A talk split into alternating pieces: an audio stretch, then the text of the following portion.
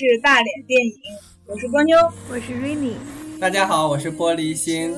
那么今天呢，我们三个又一起啊，异国三三城连线。这一期呢，就是我们大家已经策划已久的，然后大家也期盼已久的同志电影。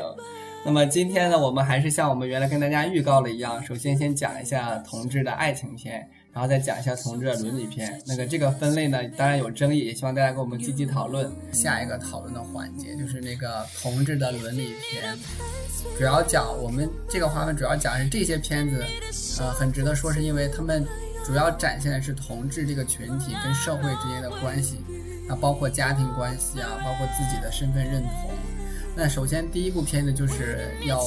非常出名的，也是我觉得如果大家想要了解同志群体，想要同了解这个同志伦理的话，这个片子一定要看。这个片子叫做《天佑包比》，来自美国。那我们有请这个波妞同学给我们介绍一下这个片子。哇，等好久了。期待值很高啊！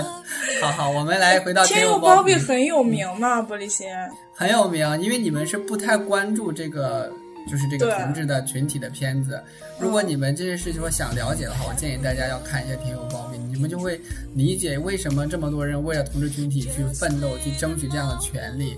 因为这个片子很写实，而且哦，对，这也是根据真人真事改编的一个片子。对对，这个片儿呢，其实说为什么说它很深刻？其实单从说给我和瑞妮带来的这个震撼，就我们俩看了这片儿都哭成狗。就是当时我是抱着娃看的，都把娃都哭醒了好几次。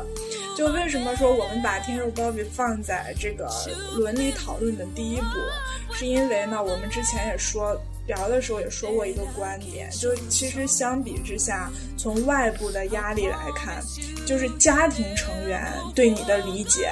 就家庭带给你的压力，其实是远远远远大于周遭社会，就是对你是否认同啊什么的，那就是家庭给给同志的那个影响，应该是是最直接的，也是第一位的。那那这个电影说的是什么？其实情节也倒是简单，就是我们呃纯洁、善良、腼腆、单纯、清澈的包比啊、发用现这么多词形容它，我觉得他很好，而且我不知道为什么，我看到这电影的时候，我看见包比就想起来你，看见包比就想起来你，哎人家长得也挺像。然后呢，就是呃，包比发现自己是这个同志以后呢，把这个事儿告诉了他哥，他哥就把他事儿抖出来了。然后他妈呢是一个虔诚的，那叫基督教徒是吗？对，他就认为包庇是有罪的，是肮脏的，等等等等。然后他就用了很多办法，比如说带包比去看心理医生什么，他就首先就把他儿子定义为成一个就是不正常的人去对待他，病的人，对有病的人。然后呃，然后好在包比有一个这个比较开明的表姐，他到他表姐那儿去住的时候遇到他的真爱，叫什么的不记得了 David，David 啊。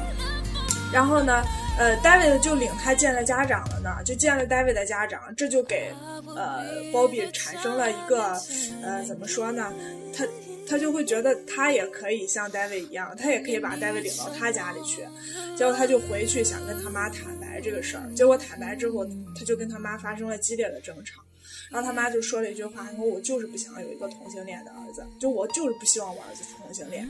然后鲍比的内心就非常痛苦。因为我们刚才说，在鲍比的这个是就身上加了很多形容词，什么纯洁啊之类的，就他是一个真的就是个很单纯的少年，他他内心他不想让他妈就是那么。那么难受，他也不想跟他妈有那种关系，就然后鲍比在极度的痛苦之下，然后就自杀了。对，就自杀了。呃，后来呢，接着就是他妈在他自杀之后，呃，就是儿子的死给他带来了很大的震动，就虽说啊，说实话，这个百度百科是这么说的。好，就就就就包庇死了，他妈受到了震撼，然后转而变成了一个就是去捍卫这个同同性权利的一个对，走上街头去摇旗呐喊什么。但是说实在话，从我的角度上来看，我一直到最后我都无法去喜欢这个母亲。就因为并不是说介绍的这样，真是他儿子一死，他就他就怎么样，他就反思了。他其实他在在在鲍比死了之后的很长一段时间，他都是很倔强的，还在就是认为鲍比有罪嘛，认为鲍比的死是一种罪孽，就是他觉得鲍比的行为还是不能被原谅，就同性恋这个事情就还就是个罪。对对对，然后呢？嗯，就是我先，我就先说一下我的这个这个。但是要说这个女的，就包庇他妈真的演的很好。对这个女演员，她我我反正她是获过提奥斯卡很多次提名，但我不知道她有没有获得影后。她其实当她就是一，她在《阿凡达》里面也出现过，然后在就是靠一靠凭借《呃异形》这部电影，当时就获了奥斯卡的提名。她所以说这个这个呃，她妈妈的这个扮演者本身这个功底也是很过硬的。就从我的这个角。角度上来讲呢，因为我现在就是说，处于说，呃，在我之前的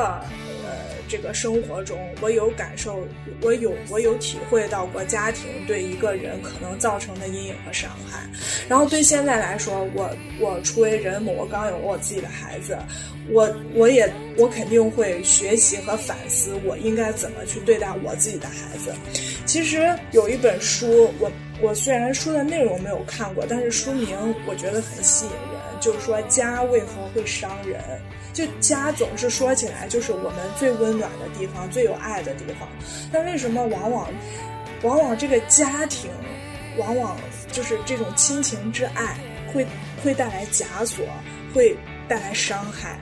甚至会像束缚啊。对，就就像《天佑包庇》里面，甚至会带来就悲剧，造成很大的悲剧。我感觉就是我，我们就锁定到《天佑包庇》的这个电影里面来说，我感觉第一，就说你有没有想过，你去你养育一个孩子，你为了什么？就是说，你生下包庇，包庇是什么样子的？他他是同性恋也好，异性恋也好，他不，他并不是一个去成全你的信仰的工具。它不是用来，就是它不是用来让你拿出去炫耀的，它也不是去满足你的那个就是虚荣心的。就有很多家长之所以就是会会对自己孩子的呃的人生进行干涉，或者说就是产生很多父父呃父母和子女之间的这种矛盾，就是因为他在这个定位很多是错误的。怎么了？父 父父母之间的什么什么什么？你刚刚有一段不是父父父母之间的？我说这是好几个。因为我本来想说，我本来想说，我本来想说父辈，然后然后我就想这样这样表达出来。我就感我虽然我都没有见着 Rainy，我就觉得 Rainy 在很专心的在听我说，怎么突然就乱入了一个父父父，还负负得正呢？嗯，好，继续继续回到这个。呃，对对，就 Bobby 去找他找他妈的时候，他妈就那个时候知道了他同志的身份，就他妈就赶紧遮遮掩掩的，就甚至都不想让他自己的朋友去看到 Bobby 穿的那个衣服比较呃娘，对，比较娘什么的。这些其实就就是觉着说父母对孩子。的爱成为一种束缚的原因之一，就是你有你生下这个孩子，你要有一个准确的定位，他不是你的附属品，也不是去成全你的很多东西的工具，他有他独立的东西，而且尤其是很多那种，你就像包比这个样子，我当时我就很想说，我靠，是你把他生成这样的好吗？他有的选吗？要是要是包庇当时在你肚子里面奋力拼搏去。去战胜那么多其他小蝌蚪的时候，他知道他自己生出来之后要被你这样对待，被你这样约束，以爱之名去去伤害他，他真还不如不出来。他没得选择呀，他被你生成这个样子，你就非让他拧巴着去变成另外的人，然后你去那么残忍的去批判他，就说他有罪，说说他不正常，说他有病怎么样？就我觉得特别的残忍。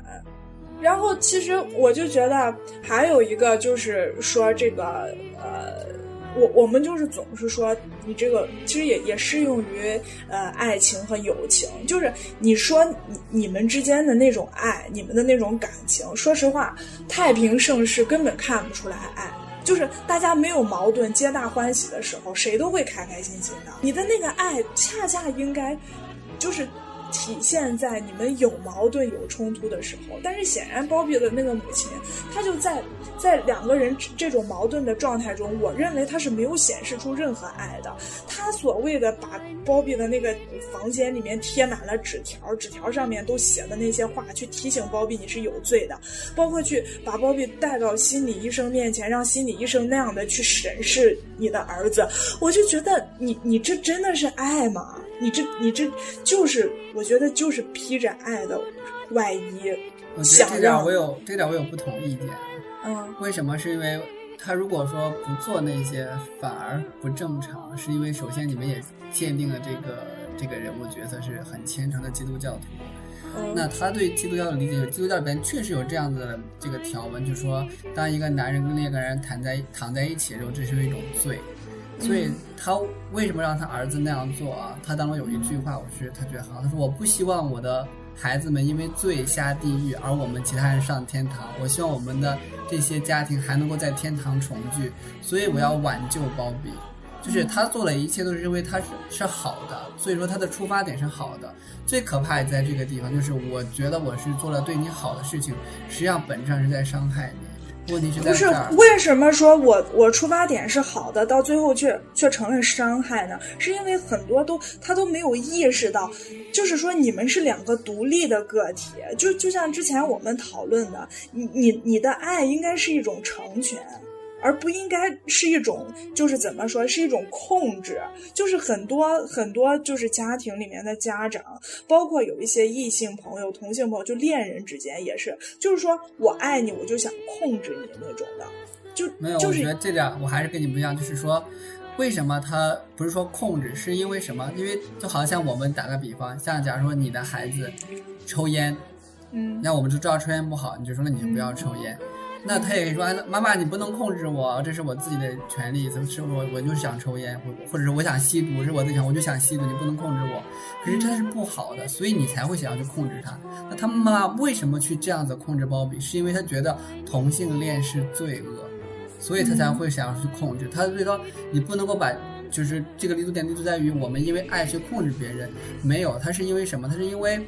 他觉得自己在帮助你。到更好的天堂，所以有时候我们要这样子看，因为他是父母，他有责任，所以我并不反对父母基于一些责任去什么干预孩子的生活，但是我是说观念上面要更进步、更开放。所以我觉得这个电影的主要的问题是，第一是像你说的，我们基于爱做了很多伤害这个自己亲人的事情，可是这最根源是什么呢？是因为这个观念是错的，所以这个。电影的根源，第一是因为他妈妈很偏执，他这个就是这个行为行径，对这个改变，但是你不能说他不爱自己的孩子，我觉得是一种爱的体现。可是这种爱呢，就是错在哪里呢？是出发点是错的，他观念是不对的，他觉得对，所以我就说，在爱的时候，你像你刚才说的抽烟、吸毒什么的，这个就是在。就是这个是没有争议性的东西，就它它一定是不好的。但是在这些原则性的问题之外，还有一些其他的东西，我们就要学会尊重啊。那他妈妈就可能觉得同性恋就跟抽烟吸毒一样都是不好的。哦，对啊，对他，所以是观念上的问题。所以我为什么跟你打断你，就是因为我觉得他不是说他不爱自己的孩子，也不是说打着自己的孩子就打着这种爱的名义说希望孩子。呃，成为他炫耀自己宗教信仰纯粹的这个旗帜也没有，他是真的是爱孩子，可是呢，他觉得同性恋是罪恶的，是错的，所以他要让自己孩子不要下地狱，要上天堂，那怎么办呢？就要改掉同性恋，他是这样子一种心理，对我我知道他是爱他的。我的意呃，我的意思就是说，其实现实中，他他他孩子是同性恋，这其实只是呃很多类型中家庭矛盾的一种。你比如说，子女选择了一个父母所不期望的职业。或者说选择了一段父母所不期望的婚姻，嗯，其实很多的矛盾跟这个的，跟《天佑包庇》整个电影那种，那个那个情节和那种关系的和矛盾的激化都是有有类似之处的。你就比方说，对，你就比方说，好父母说希望你你找一个高富帅。但是你就觉着好高富帅高高高富帅看不上我呀，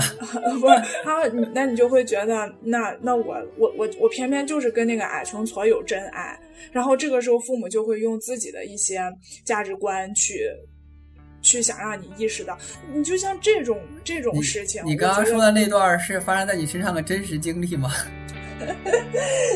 呃，不是，就就是我的这个婚姻，确实我父母也有有有反反对过，但是最后基本上还是很尊重我的意见。我是说，很多家庭其实都有这样的问题，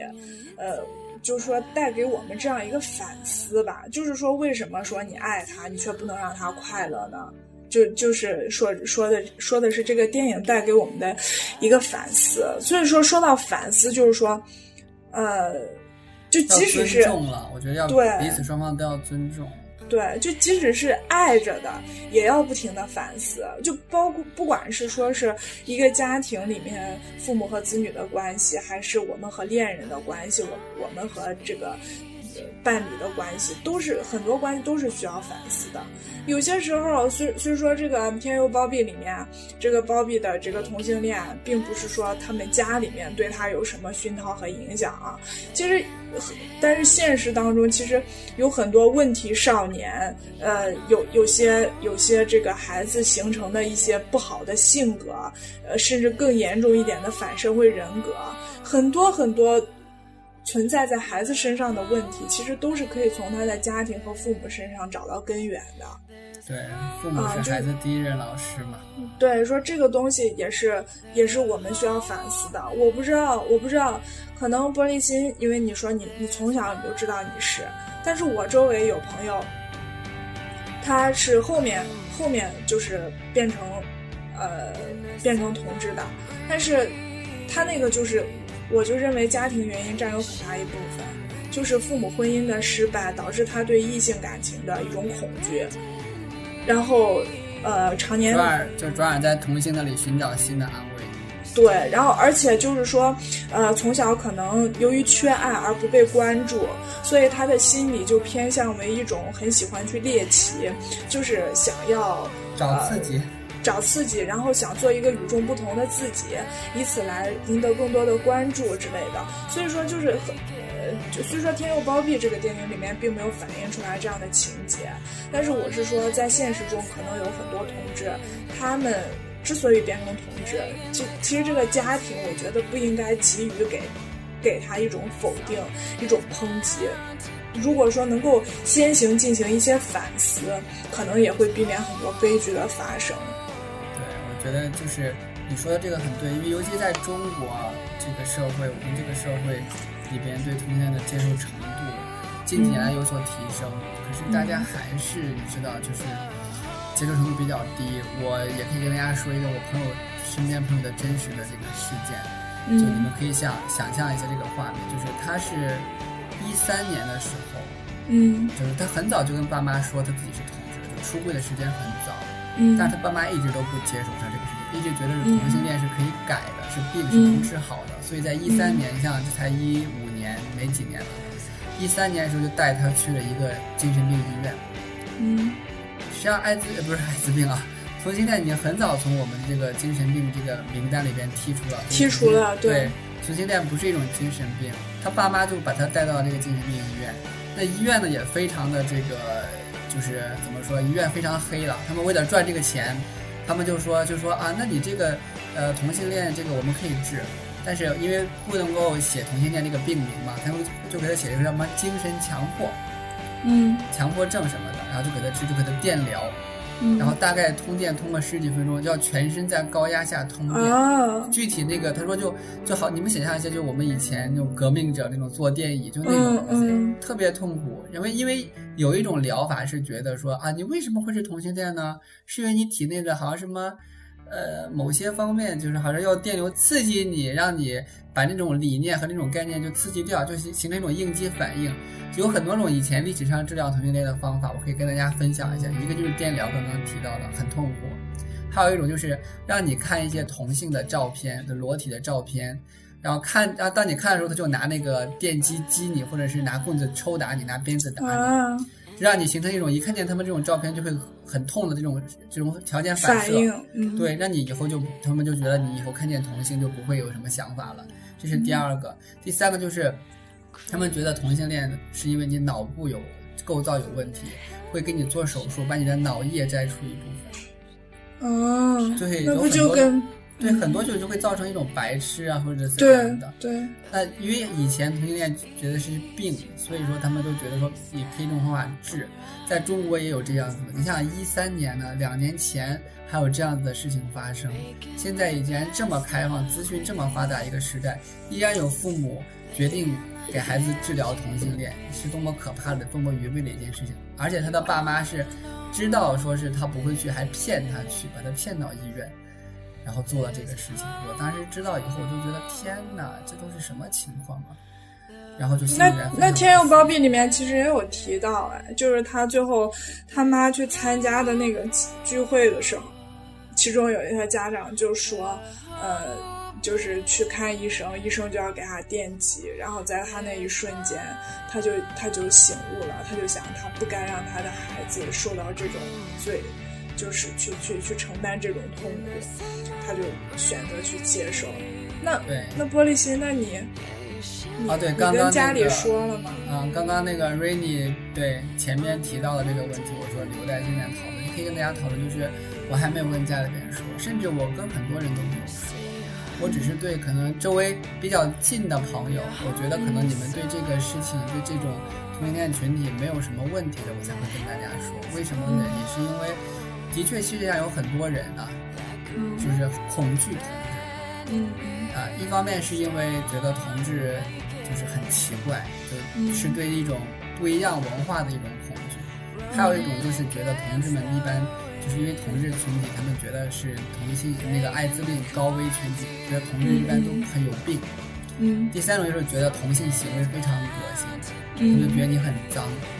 他们他们有洁癖，所以他们就不能接受。所以说，我也你说出柜不能随便出，哎，其实从《天佑包庇》里面的那个细节，你就能看出来，就是在包庇的葬礼上，他的那个爱人去去跟啊包庇的母亲握了手。哎呦，当时我那个眼泪，就是你看他那个 David 演的那个是吧？就是他忍着极大的痛苦，但是又鼓起了很大的勇气，去跟那个呃这个包庇他的母亲对说了几句话。其实也是希望 Mary 就是能够在包比已经死之后，能够去体谅他。那个电影是好像是反映的是六几年还是七几年的那个场景吧，即便是现在很多也是这样的。我有那你以后怎么打算呢？你妈不会催婚吗？如果同志应付催婚呢，有两种方式，就是嗯如果一定要结婚的话，一种呢就是你知道跟一个女性结婚，就普通女性结婚；另外一种呢就是呃跟那个拉拉结婚，组成嗯嗯形式嗯婚姻。因为拉拉也有很多有那种你知道结婚生子的压力啊，就尤其是婚姻的压力。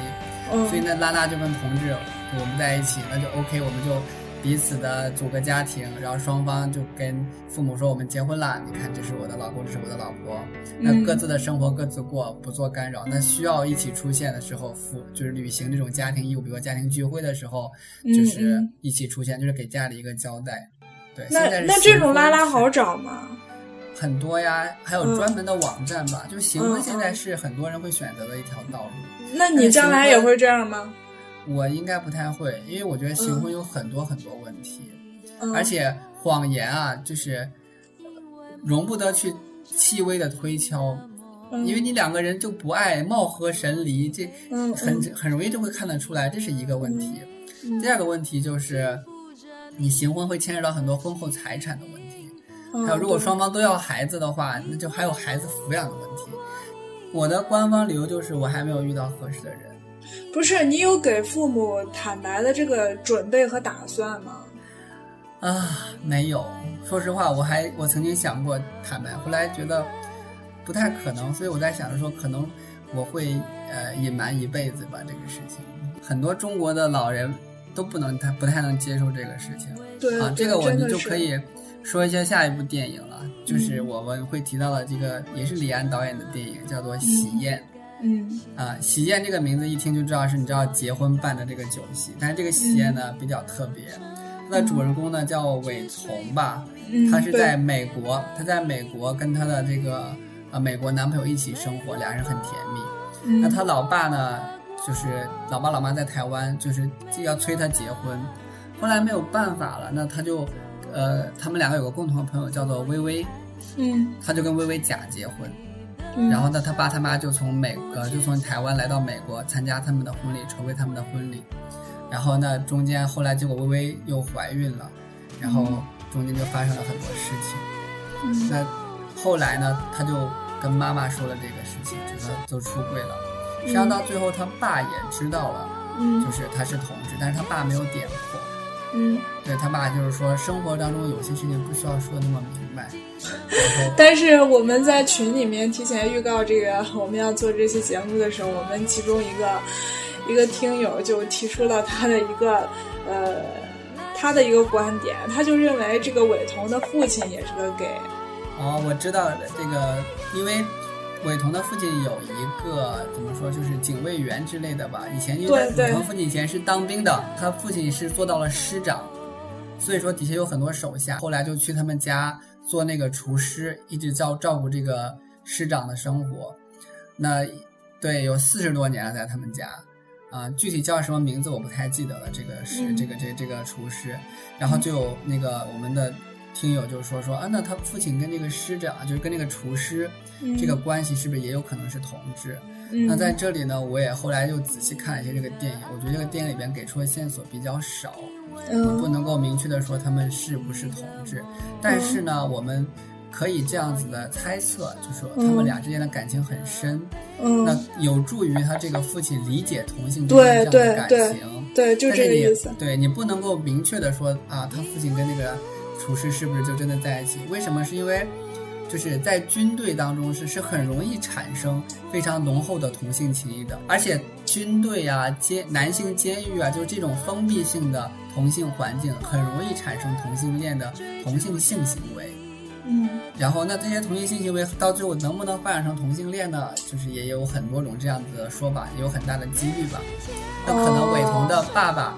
就在军队里边应该看多了这样子的事情，所以哦。后来他爸爸曾经这样说：“说虽然他们不跟我说，但是嗯。我能看能听，然后我能够去懂。”所以对我觉得可能他爸爸以前当兵在军队里边那样子的一种经历啊，可能嗯给了他一种帮助，有助于他理解伟鹏的这种难处跟痛苦。对，所以而且我我觉得，如果说他父亲就是能够去观察的话，我觉得当中其实同性感情很打动我的一点就是，你看，知道他父母来嘛，那个微微是没有任何准备的。他就是只是说是他他伟彤的父母给微微倒是带了很多很多值钱的礼物嘛，但是你看那个呃伟彤的 Simon，男朋友对 Simon，他就很细心啊，他就会嗯就是默默的给给那老头子就准备了准备了礼物，是不是？对对，而且还学了中文，对专门学了中文。对，就特别的有心。这一切如果不是出于爱，你说谁能做到？因为在电影里边，他们的关系就是那个伟彤跟 Simon 的关系，对他父母说的时候是伟彤是 Simon 的房客，Simon 是房东。对，对如果说只是你知道这样的关系没有爱的话，他怎么能做到那那么细腻呢？他还因为后来伟彤的爸爸就是有点那个中风嘛对，Simon 还推他爸爸去海边给他爸爸按摩腿、活动腿。对，像这些细节就可以体现出来，这种就是爱在这里头。对，而且 Simon 还那么心甘情愿的，就是把饭做好，然后却装成是微微做的。对，还有就是像伟彤，因为呃，这个等于说是他跟这个伟彤跟微微在一起就是假结婚这个事情，还是 Simon 提出来的。Simon 心疼伟彤处于那个被逼婚的境地，他虽然不能理解。但是他就是说啊，我可以就是做出这样子的这种选择啊，我建议你可以跟微微在一起做这个事情，然后皆大欢喜。我觉得这样子也就可以充分体现出来三妹是非常爱伟彤的，所以我觉得这种爱有时候是在生活中藏不住的。嗯嗯嗯。所以，所以他爸后来说观察到，我是完全可以理解的，就是真的是藏不住。所以这部电影的好就好在就是它揭示了一个现实，就是当同志面对于父母的这种压力、婚姻的压力的时候。做何选择？那而且他其实他也对假结婚其实不是不是对策，他其实就是告，因为后面出现了问题啊，对吧？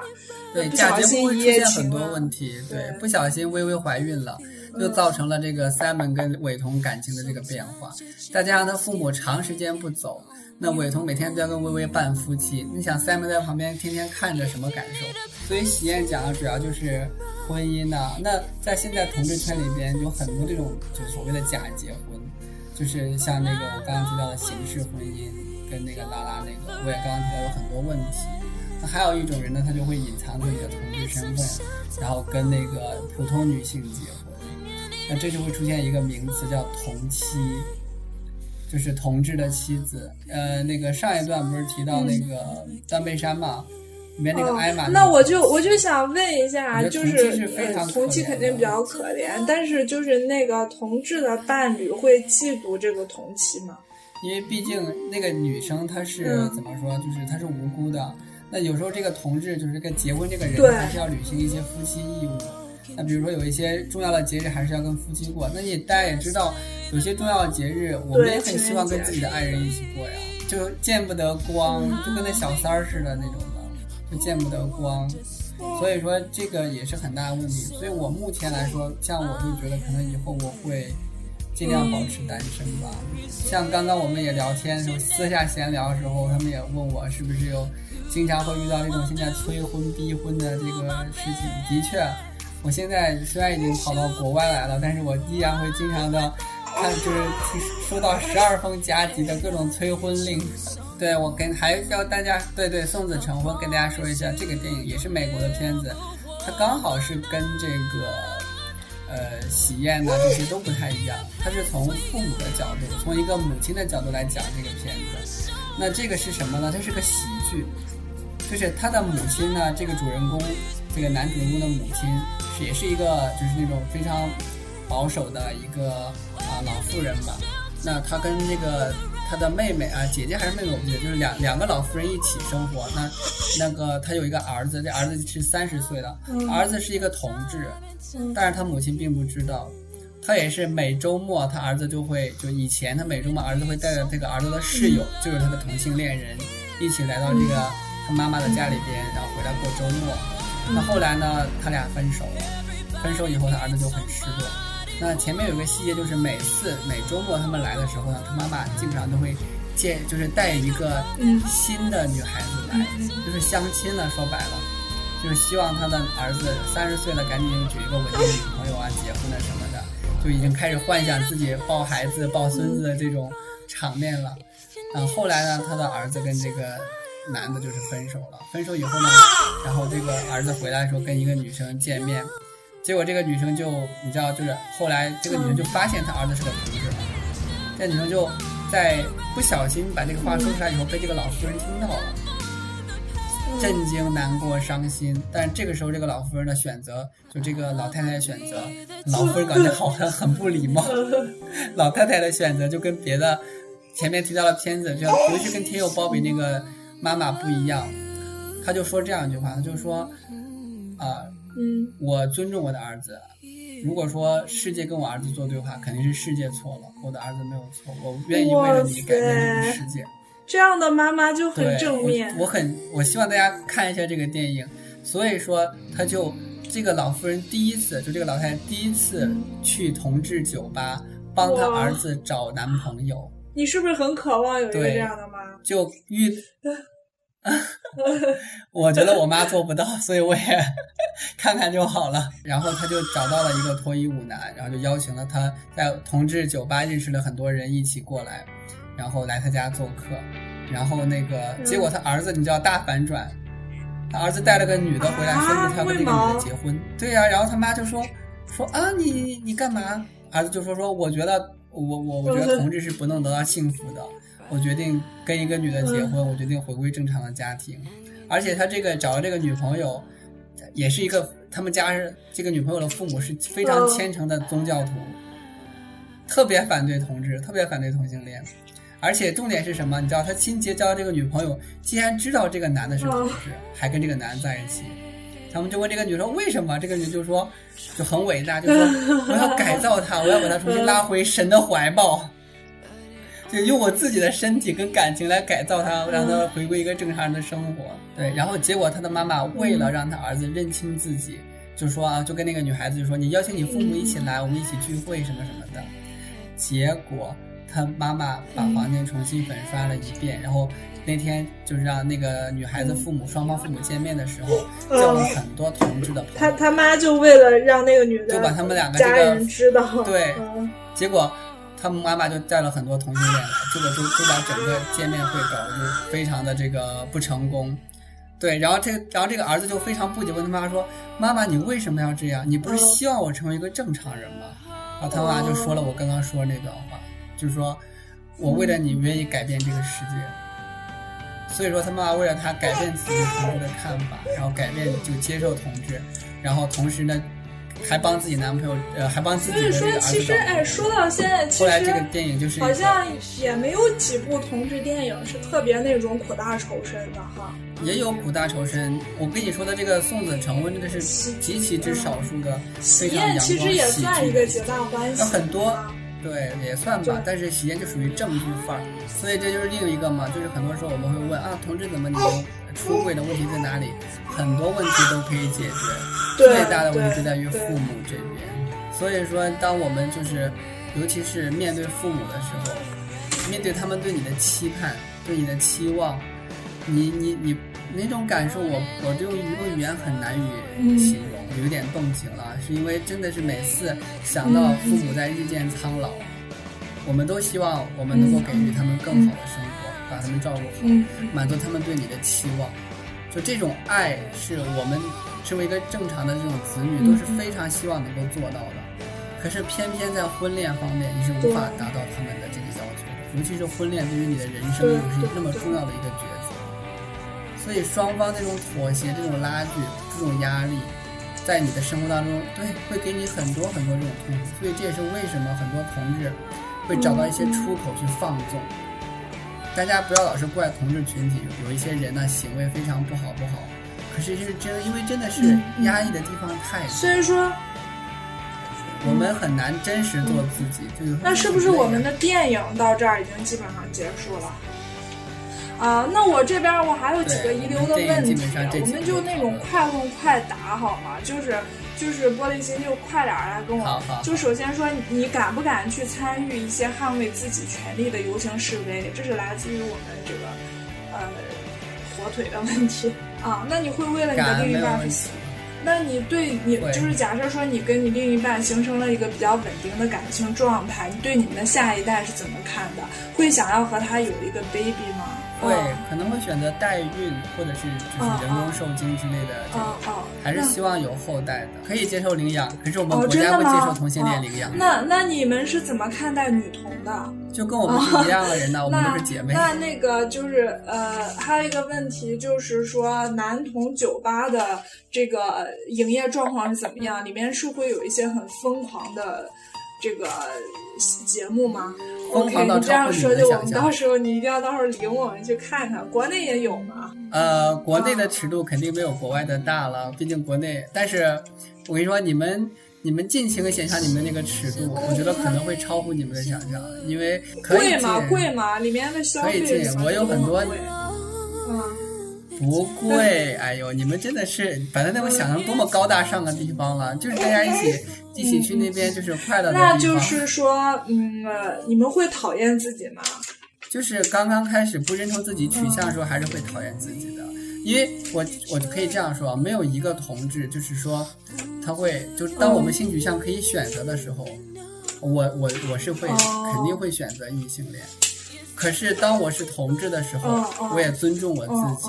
重新认识我啊。还有一个很没有深度的问题就是，呃，假设说一个小公一个小受吵架了，那那个小受也会有那种女生的思维嘛？就是你们吵架的时候，日常生活当中，嗯比如说女女生常说的，你以为一句对不起就算完了吗？什么什么的，你没有错，你哪里有错？你永远都不会有错。就像这种，呃，这种吵架也会出现在你们当中吗？嗯，会呀、而且我们会这样说：“你真的没有 错吗？跪下，把衣服脱光。晚上回去搞哭你。”是的，就是这个样子，真的会这样往死里说是吧？弄死你我觉。得好甜呐，霸道总裁。我还亲自的遇到过勾引我的，这段你们要听吗？就是我是在厕所，就是去上厕所，然后那我就是那个小便池，然后我就在那里小便，然后小便完以后我就去洗手，然后在我小便的时候，我旁边就有一个男的，他就一直在小便。等我洗完手以后，他还就他他他就在看我。等到我洗完手以后，他还在小便，我就说小便时间这么长啊，然后我就看了他一眼，还长得挺帅的。结果他就转身面对着我开始打飞机，然后，然后他打完打着飞机，然后就开始对我笑，然后用手指了指那个那个厕所厕所那个蹲便那个门儿，意思就是让我跟他进那个厕所的小隔间，就是上个月的事情了。然后我就微笑的擦完手走了，要保持你的一份优雅是吗？然后我还听到，我还曾经上厕所听到隔壁、隔壁的那个小隔间出现了很哦多喘息声。然后我就从那个门缝一看就，不该看到看到了这个这个地上这个这个那个腰带和裤子就就就坠到脚踝的那个样子。那个安非他命里面，我遇到这个是特别随意的，我遇到这个地方还是在一个非常知名的商场的顶楼的电影院的旁边的厕所。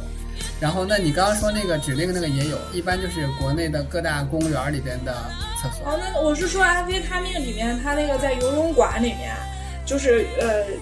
它会有明码标价，你记得吗？他他在里头在在那个他在里游泳馆里面面卖在游泳馆里面勾搭你，就说啊，你进去让我爽一下，我给你多少多少钱这种的。有啊，这些也有啊，就是大家就是你知道各取所需嘛，你要钱我要身体啊，在这边也有很多啊，就是我还遇到过很多在这边站街的男的，那他们也也会穿就路边的站街的也没有穿的，就是穿的很一般，就是很普通。但是当你路过的时候，他们就会冲你点头微笑啊，你就知道哦，原来是那个意思。然后如果你停下来，他就会靠近你，然后你就你们俩就可以交谈问价之类的。那个谁，玻璃心，我突然想到一个很重要的问题，我就想问你，那个人他是不是，就是你知道的，就是我们这个时代，就我们这个年代，一个很著名的从新概念里面走出来的一个作家，现在做导演，然后拍了一系列 Rainy 很不耻的电影，哦，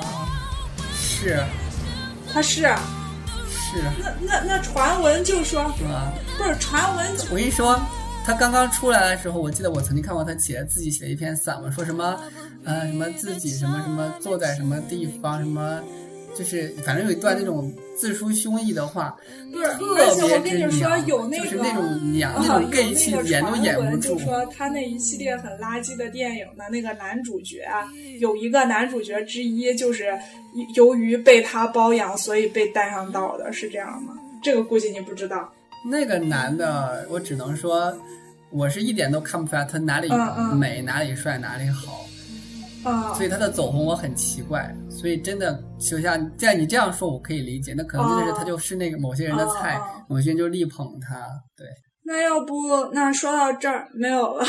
没有了。还有吗？还有什么问题？嗯。不对的，不好的呀，再们要不我们这一期节目就这样，在这个欢乐、呃沉重，然后以及我个人带着极大的满足，你们满足了没？欢对啊，先欢乐乐后沉重，啊！欢乐重也可以放一起，好吧？好吧，那我们节目就录到这里，那么大家再见。Oh, I'll never fall in love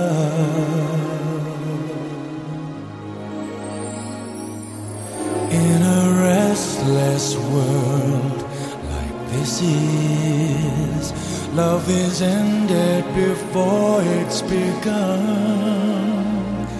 and too many moonlight kisses seem to cool in the warmth of the sun.